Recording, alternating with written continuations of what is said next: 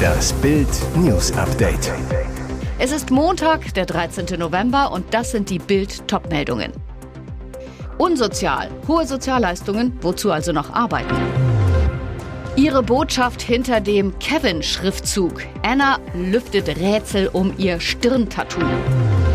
Europas größter Vulkan Ätna ausgebrochen. Viereinhalb Kilometer hohe Aschewolke. Unsozial. Hohe Sozialleistungen. Wozu also noch arbeiten? Deutschlands Sozialstaat am Limit. Die Kosten explodieren und Millionen fragen sich, lohnt Arbeiten wirklich noch?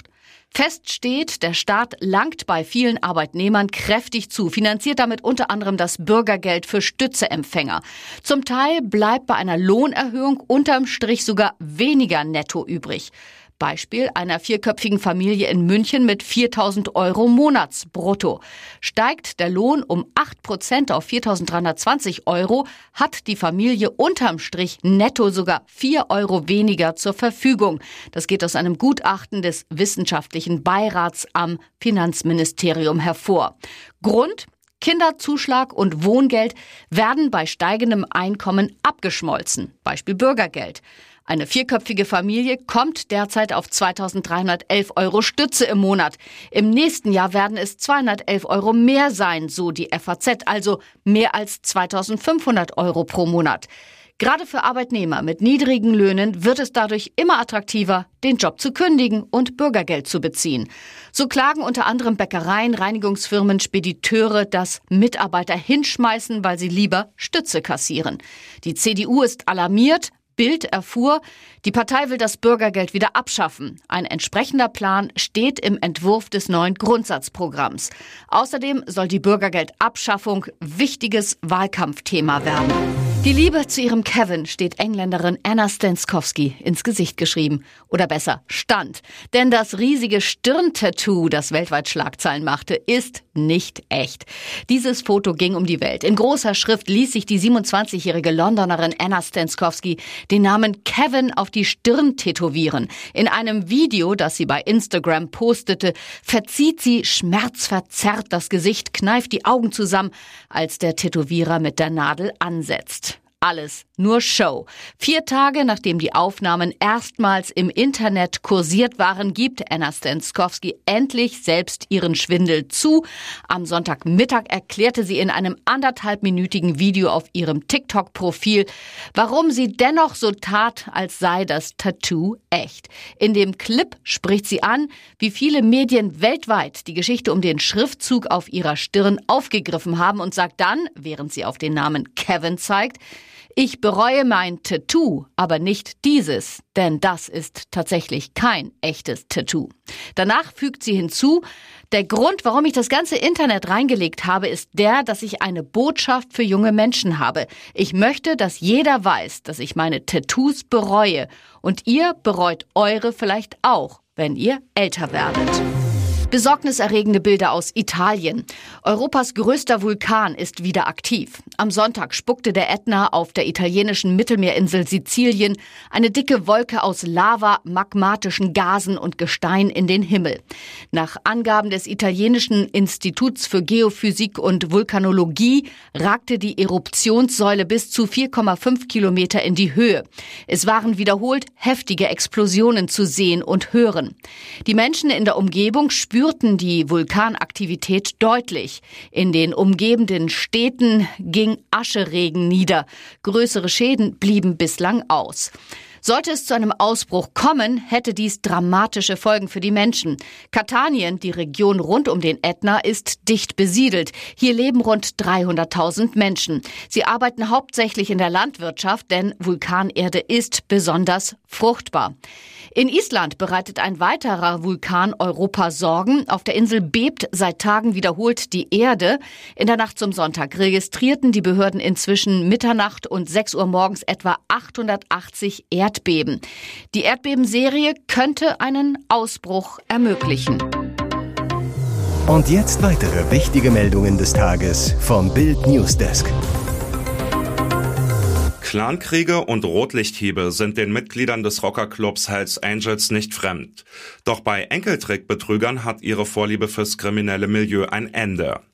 Jetzt hat sich ein Frankfurter Chapter von Adrian Lakatosch getrennt. Die Staatsanwaltschaft Hof klagte ihn jetzt an, als Chefabholer einer Bande in ganz Deutschland Rentner betrogen zu haben. 90.000 Euro Beute soll er als Cheflogistiker gemacht haben, bevor ihn eine pfiffige 85-Jährige in Bayern auffliegen ließ. Die alte Dame bekam am 10. Oktober 2022 einen Anruf von zwei falschen Polizeibeamten, die sie über einen angeblich von ihrer Tochter verursachten tödlichen Verkehrsunfall informierten und 45.000 Euro Kaution für ihre Freilassung forderten. Dumm nur, die Tochter feierte gerade zusammen mit ihrer Mutter Geburtstag. Zum Schein ließ sich B auf das Geschäft ein. Bei der Übergabe von 30.000 Euro an Hintermann Cem S. kam es zur Verhaftung. Jetzt verurteilte das Landgericht Hof den Enkeltrick-Erben zu vier Jahren Haft. Gut, dass wenigstens der Fußball am Wochenende vom tristen Alltag des Weltgeschehens ablenkt. Denn die aktuelle Bundesliga-Saison macht so viel Spaß wie lange nicht mehr. Torspektakel, neue Stars und ein enger Meisterschaftskampf. Bild erklärt, warum die laufende Spielzeit die beste seit langem ist. Ein Beispiel, jede Menge Tore. Bislang fallen knapp 3,6 Tore pro Spiel. Damit liegt die Bundesliga auf Rekordkurs. Der bisherige Trefferbestwert stammt aus der Saison 1983-84 mit 3,58 Toren pro Spiel. Schon nach elf Spieltagen gab es zudem 25 Spiele, in denen fünf oder mehr Tore erzielt wurden. Spektakel ist garantiert. Der FC Bayern kommt sogar auf 42 Saisontore, historische Bestmarke nach elf Spieltagen. Am Toreboom haben vor allem zwei Knipser einen großen Anteil. Bayerns Harry Kane 17 Treffer und Gurassi von Stuttgart 15 Treffer. Sollten beide Stürmer das Toretempo beibehalten, würde der Saisonrekord von Robert Lewandowski mit 41 Treffern gleich doppelt gebrochen werden. Sie war das Gesicht der Flüchtlingskrise, wurde als Merkels Flüchtlingsmädchen Rehm berühmt. Jetzt zeigt sich, wie die Palästinenserin Rehm Savil wirklich denkt und es ist erschreckend. Über ihr Instagram-Profil teilte Savil eine Zeichnung, auf der die Umrisse Israels sowie der palästinensischen Gebiete zu sehen sind. Darunter steht die Parole From the River to the Sea, Free Palestine. Der harmlos anmutende Spruch Palästina möge vom Fluss bis zum Meer frei sein, ist in Wahrheit ein antisemitischer Vernichtungsaufruf gegen den jüdischen Staat. Er bedeutet, dass die Palästinenser das ganze Gebiet zwischen dem Mittelmeer und dem Jordan erhalten sollten. Dies ist nur möglich, wenn Israel zerstört wird.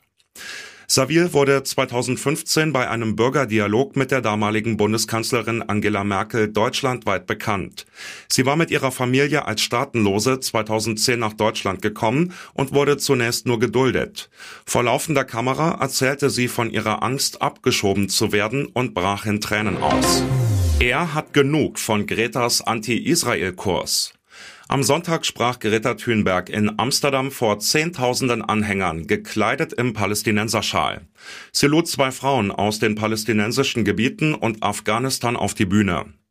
Nachdem Greta nach deren Reden das Wort erneut ergriffen hatte, betrat ein Mann in grüner Jacke die Bühne. Der Unbekannte entriss ihr das Mikrofon und sagte, ich bin wegen einer Klimademonstration hier, nicht wegen einer politischen Meinung. Anschließend zerrten ihn Gretas Mitstreiter unter Buhrufen von der Bühne. Seine Botschaft? Weniger Anti-Israel-Reden, mehr Klimaschutz. Im Publikum waren zahlreiche Palästinenserflaggen zu sehen und das kommt nicht überraschend. Am 20. Oktober rief Thünberg erstmals zu einer Solidaritätsdemo mit den Palästinensern und Gaza auf wohl wissend, dass diese Demonstrationen weltweit teils in heftiger Gewalt eskalieren. In ihrem Aufruf heißt es, die Welt muss sich zu Wort melden, einen sofortigen Waffenstillstand fordern, Gerechtigkeit und Freiheit für Palästinenser und alle betroffenen Zivilisten. Am Sonntagnachmittag trat am Flughafen Münster-Osnabrück das ein, was die Einsatzkräfte nur einen Tag zuvor genau dort noch geübt hatten, die Notlandung einer Passagiermaschine.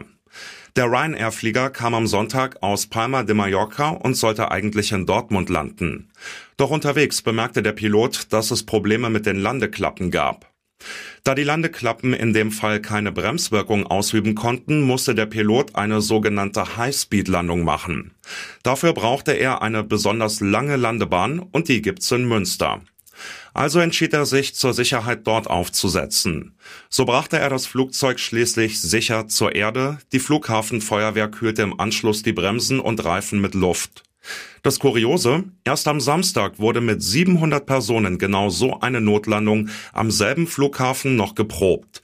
Dass es dort so schnell zum Ernstfall kommen würde, hätte wohl keiner gedacht. Sämtliche Passagiere konnten normal über die Treppen aussteigen und wurden anschließend mit Bussen nach Dortmund gebracht. Verletzt wurde niemand. Und nun noch eine Werbung in eigener Sache. Sichere dir jetzt Bild Plus und Amazon Prime für nur 8,99 Euro im Monat. Dein Mix aus News, Shopping und Entertainment. Amazon bringt dir jetzt außerdem die UEFA Champions League, das Topspiel am Dienstag live bei Prime Video. Erfahre mehr unter bild.de slash prime. Es gelten die Angebotsbedingungen und AGB.